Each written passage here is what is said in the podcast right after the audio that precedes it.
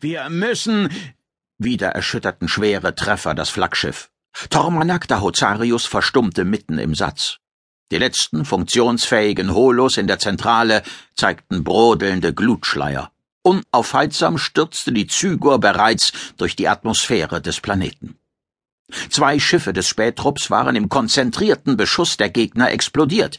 Die anderen beiden blieben hinter dem Horizont verschwunden. Sie wurden ebenfalls von einer Meute der kleinen Vielflächner gejagt. Nicht einmal Beibootgröße erreichten die Schiffe der Angreifer, doch ihre Zahl ging in die Tausende. Außerdem waren sie schnell, extrem wendig und vor allem schlagkräftig. Viele Hunde sind des Hasen tot. Ausgerechnet eine terranische Redewendung kam Tormanak in den Sinn. Erst vor wenigen Votanii, während seiner letzten Vorbereitung, hatte er sie gelernt.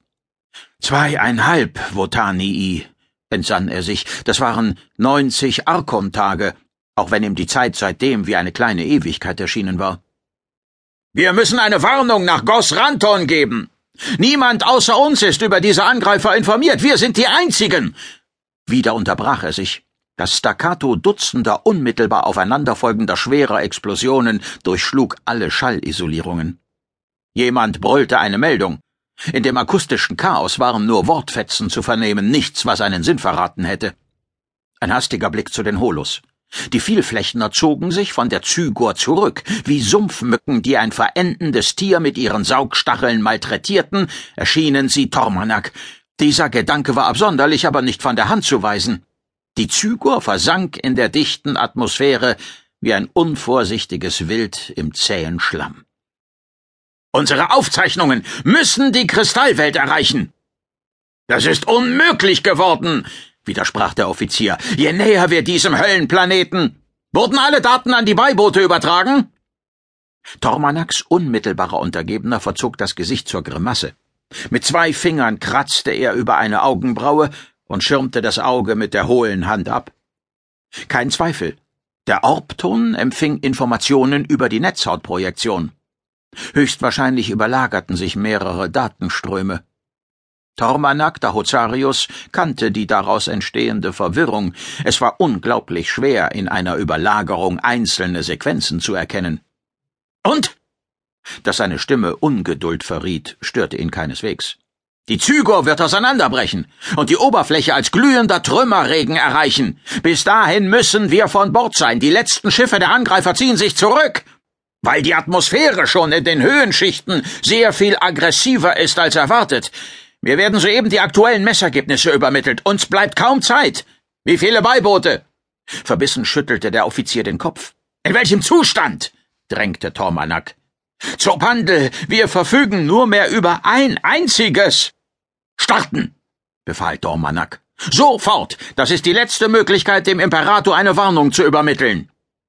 Sein Blick durchbohrte den Orbton geradezu. Worauf wartet die Hangarkontrolle?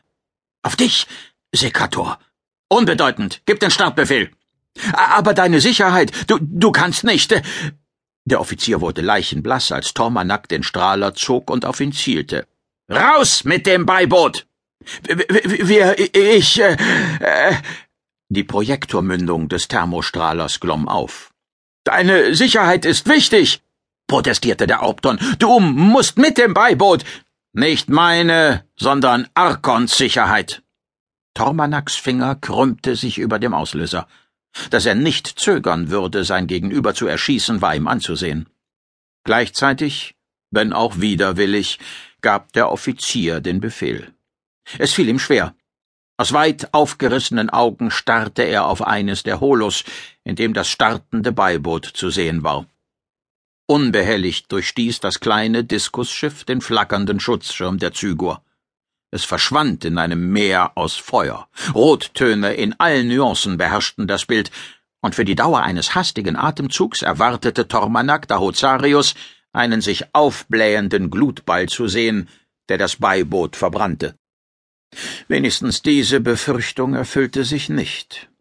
Stattdessen tobten Energieschwaden durch den Hangar, der Schutzschirm wurde durchlässig.